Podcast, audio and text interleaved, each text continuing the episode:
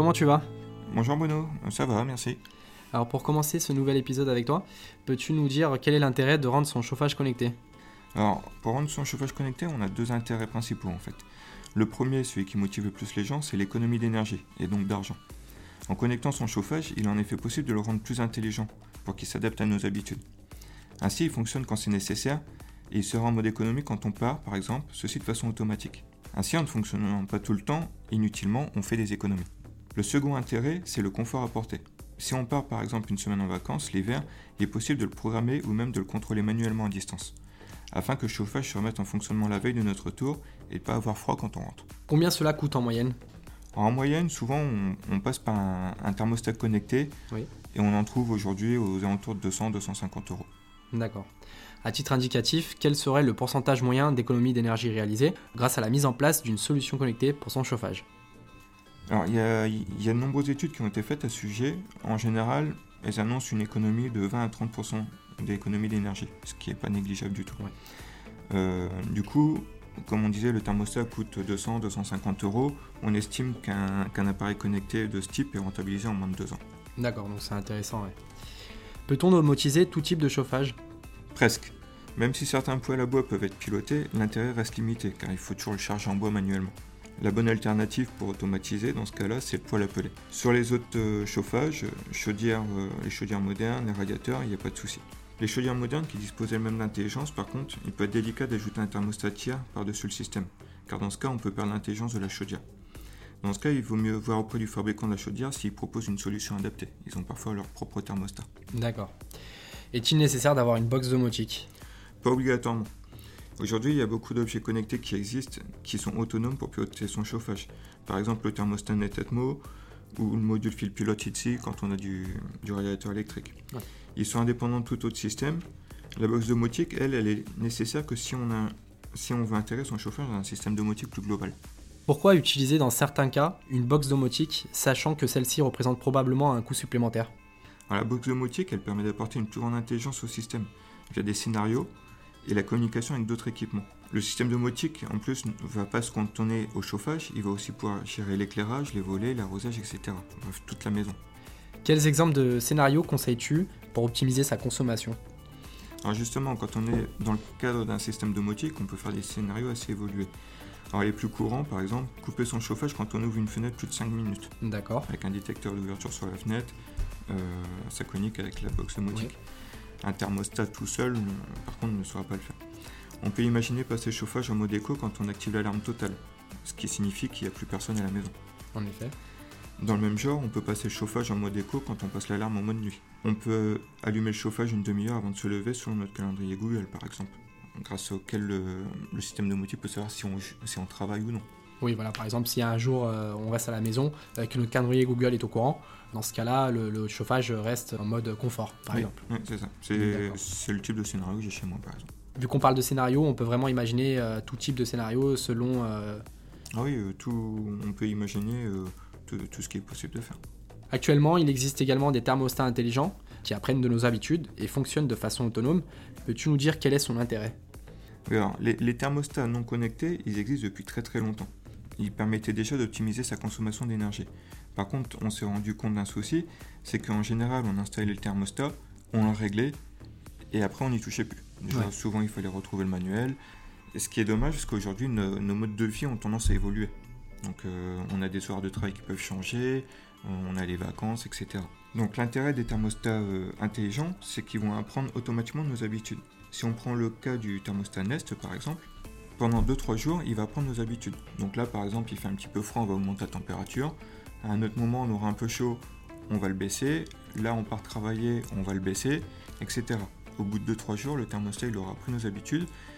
Et le troisième jour, il va anticiper euh, nos besoins. Il réglera automatiquement euh, la température en fonction de ce qu'on lui avait appris. Peux-tu nous décrire la technologie OpenTherm et euh, son intérêt? L'OpenTherm, c'est un langage que les thermostats et les systèmes de chauffage compatibles peuvent utiliser pour communiquer entre eux. Il permet au thermostat de contrôler les systèmes de chauffage et de production d'eau chaude. L'intérêt, c'est d'avoir un mode de communication normalisé et universel entre les équipements de chauffage, quel que soit le fabricant. Mais OpenTherm va plus loin, en améliorant le mode de fonctionnement des chaudières. Sur les anciens modèles, les chaudières fonctionnaient simplement en on-off. C'est ce qui permet d'ailleurs de les domotiser assez facilement. Avec OpenTherm, c'est le thermostat qui définit à quel moment la température de chauffe de l'eau et quelle température atteindre. La chaudière à modulation optimisera la consommation de combustible de façon à obtenir la température définie par le thermostat. La chauffe peut être plus longue, mais alors avec une température plus basse, ce qui au final ne consomme pas plus de combustible, voire parfois moins. Le thermostat Nest est l'un des rares thermostats compatibles avec OpenTherm. Il est particulièrement efficace car il permet de contrôler la chaudière à modulation en tenant compte de la présence, des conditions météorologiques, de la température ambiante, de la température de consigne et bien d'autres facteurs. Par exemple, par temps froid, le thermostat Nest peut allumer le chauffage un peu plus tôt que d'habitude afin que la température de consigne programmée soit atteinte à l'heure voulue. D'accord. Comment savoir si mon système de chauffage est compatible avec cette technologie? Alors pour ça, il faut se référer au manuel de la chaudière ou contacter directement le fabricant. Ce sera le seul qui pourra confirmer. Ok. En cas d'absence de connexion Internet dans notre logement, est-il possible de piloter son chauffage à distance, par exemple via le SMS Oui, alors il existe différentes solutions pour ça. On peut imaginer utiliser un routeur GSM, c'est un petit boîtier dans lequel on met une carte SIM comme on utilise dans les smartphones. Oui. Ce routeur va générer un réseau Wi-Fi comme le fait notre box euh, ADSL aujourd'hui. Et à partir de là, n'importe quel objet connecté euh, traditionnel peut se connecter euh, au routeur GSM.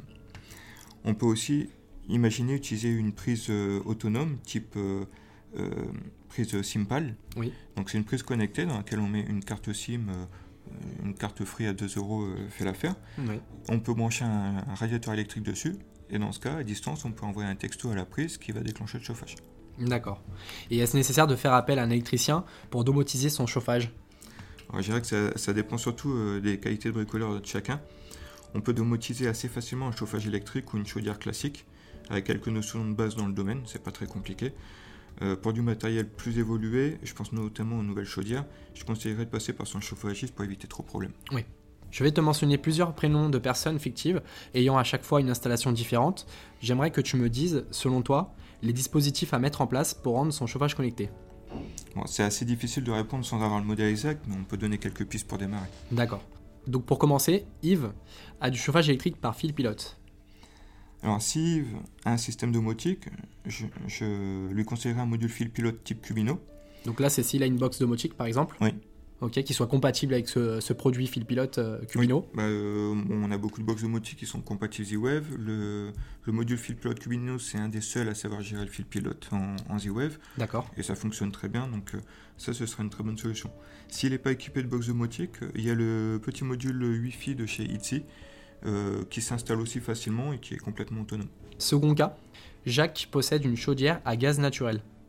Alors là, je conseillerais un thermostat connecté ou un micro-module contact sec en fonction de la chaudière. Euh, donc il faudra, faudra, vérifier le matériel s'il est compatible. Raymond a une chaudière à fioul. Ce sera la même chose. Quentin a une chaudière à condensation. Euh, alors, chaudière à condensation, ça peut être un peu plus délicat. Là, il faut voir auprès du fabricant s'il y a une solution adaptée. Eric a une climatisation réversible. Alors souvent, avec climatisation réversible, euh, se pilote avec une télécommande infrarouge. Dans ce cas, on peut imaginer la piloter avec un Orvibo. Estelle possède un chauffe-eau solaire à accumulation. Euh, pareil, c'est un petit peu délicat, là il faut se référer au fabricant. D'accord. José a une pompe à chaleur. Euh, pareil. Marie dispose d'une poêle à bois. Alors, le poêle à bois, euh, on a certains poêles à bois qui sont assez sophistiqués, j'en ai un comme ça avec une télécommande. On règle la température qu'on veut et à partir de là, lui, il va régler automatiquement les entrées et, et sorties d'air. par contre, l'intérêt est assez limité parce qu'on n'arrive jamais à avoir pile la température qu'on demande. Et de toute façon, à un moment donné, il faut recharger du bois. Donc, euh, pour moi, l'intérêt est limité à ce niveau-là. D'accord. Bertrand possède un poêle à granulés. Alors, le poêle à granulés, justement, c'est la bonne alternative. Euh, en général, on peut les domotiser assez simplement avec juste un module contact sec. D'accord. Ce module contact sec euh, fonctionne via une box domotique Oui. D'accord. As-tu des recommandations particulières pour la mise en place de dispositifs domotiques pour gérer son chauffage? Alors, si on se contente d'installer un objet connecté type thermostat, je conseille de passer par une marque reconnue type Netatmo, Nest, Honeywell, etc. D'accord, donc vaut mieux euh, privilégier des marques connues, euh, quitte à ce qu'elles soient un peu plus chères par exemple que des marques euh, exotiques? Oui, déjà elles ont fait leurs preuves. Euh, ça, ce sont des produits sérieux qu'on qu peut adapter sans risque sur sa chaudière. Parce que si on met un mauvais produit et que notre chaudière à 4000 euros oui. dégage, ça va poser quelques soucis. Donc bien faire attention ouais, au type de marque qu'on choisit. Oui. Et ensuite, euh, bah, la plupart de ces objets-là reposent sur le cloud. Donc le cloud, c'est toujours le problème. Si on a une coupure Internet, euh, la société qui disparaît, une panne de serveur, etc., on risque de plus pouvoir piloter notre chauffage. Donc ça risque d'arriver moins à des grosses marques qu'à des, des entreprises chinoises qu'on ne connaît pas, voire même à des startups, parce que malheureusement on a vu beaucoup de startups. Euh, oui, on a eu euh, beaucoup de cas euh, d'entreprises qui ont fermé leurs portes. Donc voilà, il faudra bien faire attention également à, à ce type de, de caractéristiques. Oui, parce que généralement c'est euh, c'est la loi de Murphy. hein. Ça, ça arrive euh, l'hiver quand on a besoin du chauffage. Et pour finir, as-tu plus d'informations à nous transmettre si nous décidons de domotiser son chauffage? Alors oui, tout à fait. euh, J'ai écrit un e-book complet euh, sur ce sujet il y a un an, dans lequel j'aborde les différents types de chauffage et la manière de les gérer.